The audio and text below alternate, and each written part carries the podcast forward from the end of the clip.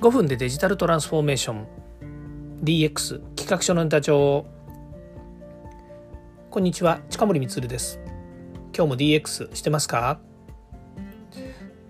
さて今日は NFT 入門のお話をしたいと思います。えー、いろいろですね NFT 入門の話もしてるんですけれどもこれからはですねそれぞれまあどういうなんでしょうねカテゴリーで話していこうかというようなところから何々編何々編みたいなものをですね少しずつ加えていこうかなというふうに思っています。まあ、今まではどっちかというと NFT 入門もですね、えー、楽しみたいという一点につまあ何ですかねその一点をまあ、こう皆さんに感じていただきたいというところからお話ししたんですけれども、まあ、えー、楽しみ方もいろいろありますし、それから自分自身もいろいろこう活動をしていく中でですね、まあ、分かっていくこともありますので、まあ、それをですね、えー、もう少し深掘りしながら話していければいいなというふうに思っています。まあ、今日はですね、えー、そういう意味では、え、ツール編というのをですね、お話ししたいと思います。まあ、ツールといってもですね、え、どこの、どういう、まあ、な、な、ななんですか、こう NFT つったっていろんな楽しみ方があるので、まあ、そういう意味では、えっ、と、えーまあ、ユーザーっていうかねコレクター側なのかデザイナー側かのかまたはねこう運営者側なのか、まあ、いろんな視点でこう楽しむ、まあ、運営者側ってなると楽しむというよりはどっちかというとなんか仕事っぽくなってきちゃうのもあると思うんですけれども、まあ、それでもですね、えー、つどつどやっぱりいろんなツールがありますので、まあ、そういう意味ではね、えーと、そのツールについて紹介をしていきたいなというふうに思います。今日はね、えー、ツール編ということですけれども今度は、えー、どうせなら自分で絵を描いてしまおうということのツール編をお話ししたいなというふうに思います。まあ、ここで他のね、あの、うん、プラットフォームだとね、シャリーンとかね、あの、ペシとかつってこうね、あの、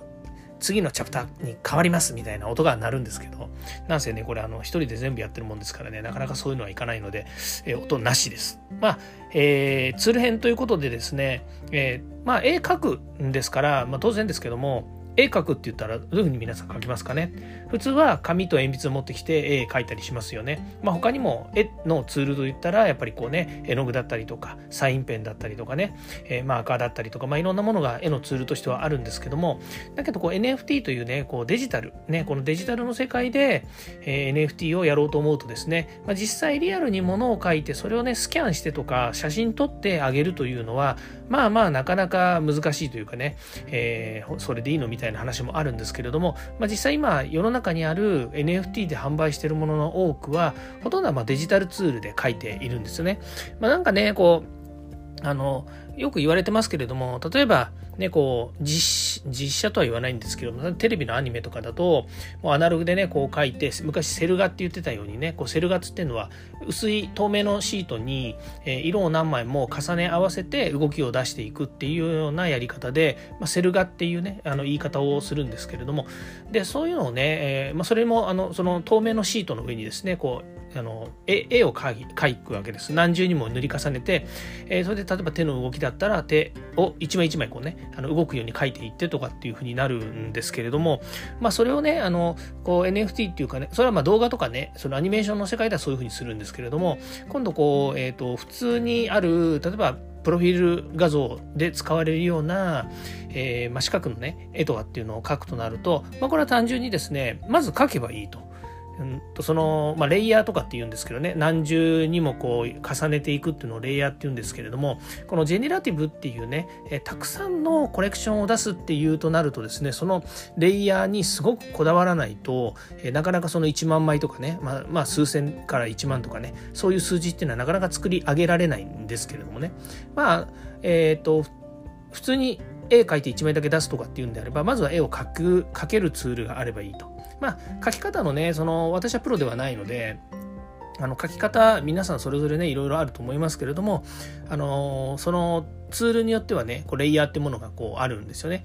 例えばあのイラストレーターとかねそれからフォトショップとかっていう、まあ、そういう専門ツールを使ってらっしゃる方はそのレイヤーっていうのはねよく耳にする言葉かなというふうに思うんです思うと思うんですけれどもなかなか一般にですねえっ、ー、とえー、そのツールを初めて使ってとかあんまりこうツールのことをよく知らないとかっていう人だとレイヤーって何だろうっていうふうになると思うんですよね。でそういったこと細かいことについてはまああのいろんな動画とかね、えー、ウェブとか見ていただければ出てくるので私が紹介したいのは何を使って書いてるのかっていうことなんですよね。でたまたま、えーと、この間ですね、えー、ファンアートっていうのが世の中あるんですね。例えば NFT の、えー、あるコレクションがありますと。でそれはまあ有名だろうと有名じゃなかろうとコレクションっていうのはねあのたくさんあるわけですけれどもその中で自分の気に入った例えば絵とかありますよね。うんとキャラクターとか。でそれに対してそれをね、えーある意味ファンアートファンの人が、えー、自分でまたそれを模写して作るとかねあの書くとかっていうのをあの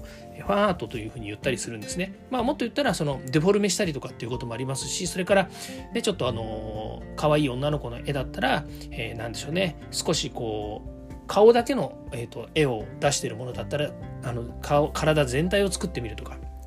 それから 2D のアートだったら 3D にしてみるとかですね。それから、えー、笑ってるものだったら泣いてるものにしてみたりとか。それから、え、ー、とそうですね、季節感がないものだったらあの最近ですとね夏用にとかっつって夏っぽくね。例えば、え、ー、とそうですね。あの海の背景にしてみたりとか。から入道雲の背景にしてみたりとか。ね、いろんなことをこうあの模写して、えー、書くのファンアートっていうのがあるんですけども例えばそういうファンアートに一点物で出すとかっていうと別にレイヤーなんてこだわらなくてもいいわけですよね。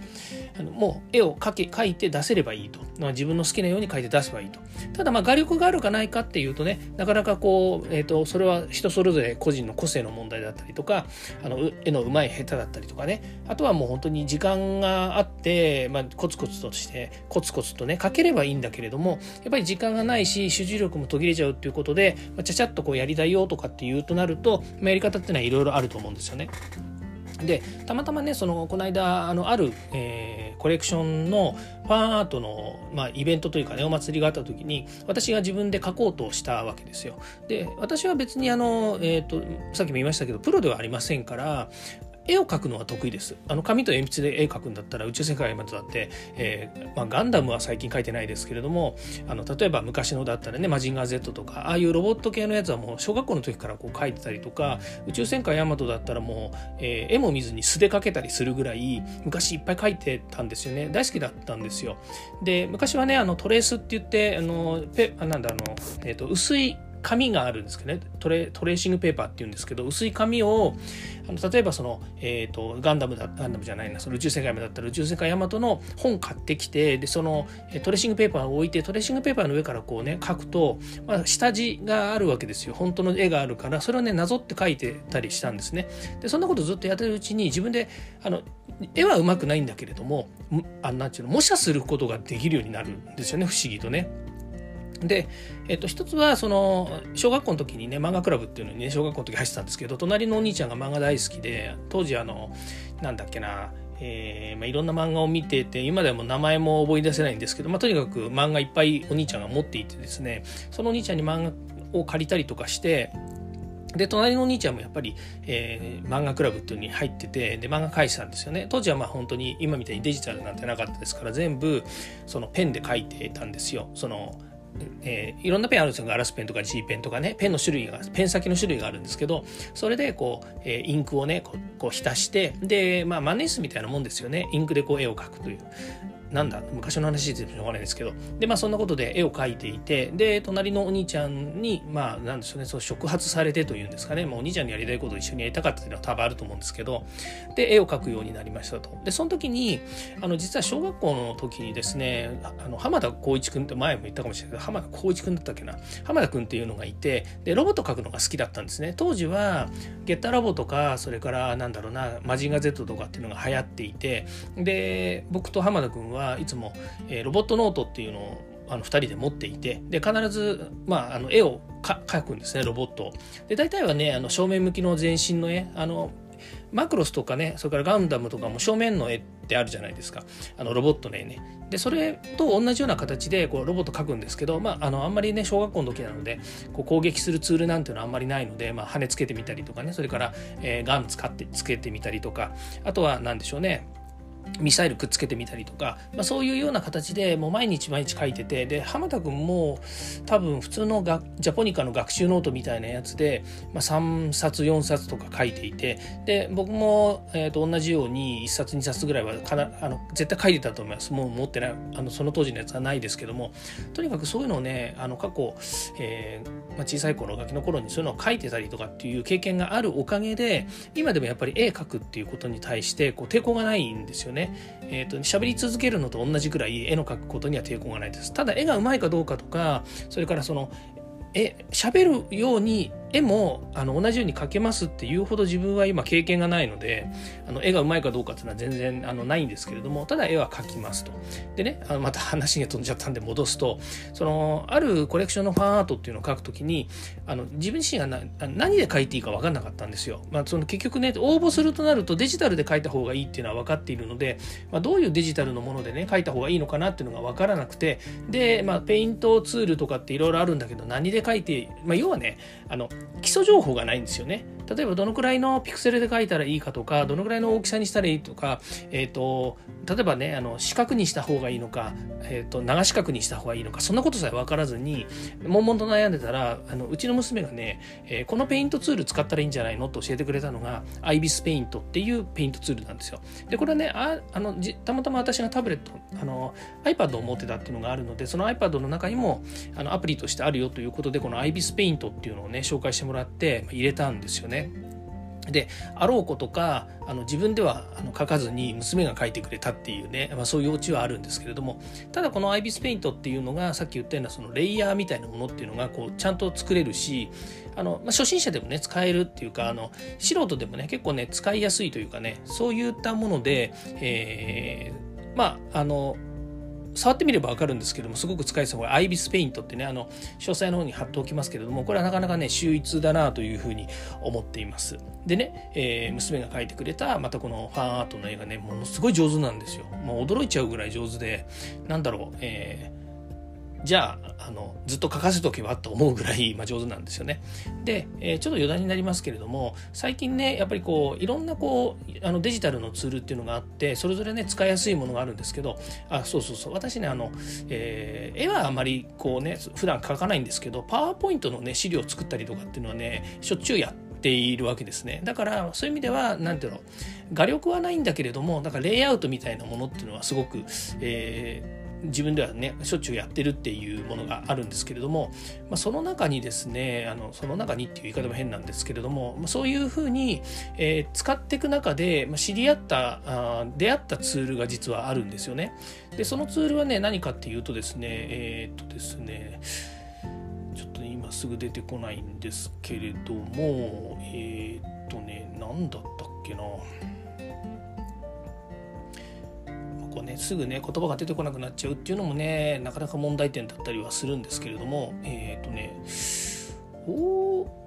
あそうそうそう。キャンバですね。なんか出てこないわけないんだけどな。キャンバ、うん、キャンバっていうツールがあってこれがまああのえっ、ー、とね自負の絵を作ったりとかそれから JPEG 作ったりとか写真取り込んでねその上になんか、えー、いろんなアイコン載せたりとかね、まあ、いろんなことができる、えー、ツールなんですよ。文字入れたりとかまあできる。でこのなんでしょうね。だから結局これがデザインツールというふうに言った方がいいかもしれないんですよね。でこれをね使い始めてからねあの自分で例えば、えー、そうですね Twitter とか Facebook とかのそれからあのいろんななんでしょうねあの会社で会社の方でも使ってるんですけどもいろんなそのバナーのねバナー画像とか作ったりとかっていうのはこれでできるんですよ。でまあ画像は持ってきてねその画像に文字貼り付けてバナーにするっていう、まあ、そういうのって一般的にあると思うんですけれどもそんなことがね簡単にできるものなんですよね。で絵は描かないんだけれどもそういうなんか組み合わせるっていうのがすごく簡単にできるツールが出てきてしまうとまあまあ自分でね例えばあの、え昔イラストレーター使って描きましたとかね、フォトショップ使って絵作りましたとかっていうことは全くやらなくてもあの最近は簡単にサクサクっといろんなこうね見た感じ良いものができてしまうっていうのがあるんですよね。ま、だけど絵を描くってことになるとこれはまた別物でやっぱりこうね一つ一つ線を描いたりとかね、えー、やらなきゃいけないわけですよ。なので、えー、ちょうどねこう、えーと、自分がなんでしょうねこう今後、えー、こう NFT の世界でねこれいろいろやっていこうかなというふうに思った時には、まあ、これね自分で書いちゃった方がいいなって、まあ、なんでしょうね自分で書いちゃった方がいいっていうかね自分で書きたいなっていう意欲がやっぱり出てくるわけですよね。当然プロではないのでそのプロとして書くということではなくて、えーと、自分がこうなんでしょうねあのさっき言ったファンアートみたいなものとかねそれからあの自分として、えー、まあ、少しコツコツとねこうなんでしょうスキルアップしたりね勉強したりとかっていうところでの絵を描くっていうイメージ的に言えばね、えー、すごく面白いなと思っているし魅力的だなと思っているしからさっき言ったようにそのツールっていうものがね出てきて、まあ、iPad を持ってればね、まあ、iPad のツールとしてこう使えるわけですから、まあ、そこの上でね、えー、いくらでも加工したりとかっていうのもできるわけですよね。だこの辺は何でしょうアナログな魅力アナログの絵で絵を描くということもすごくあの人によってはもう魅力的例えば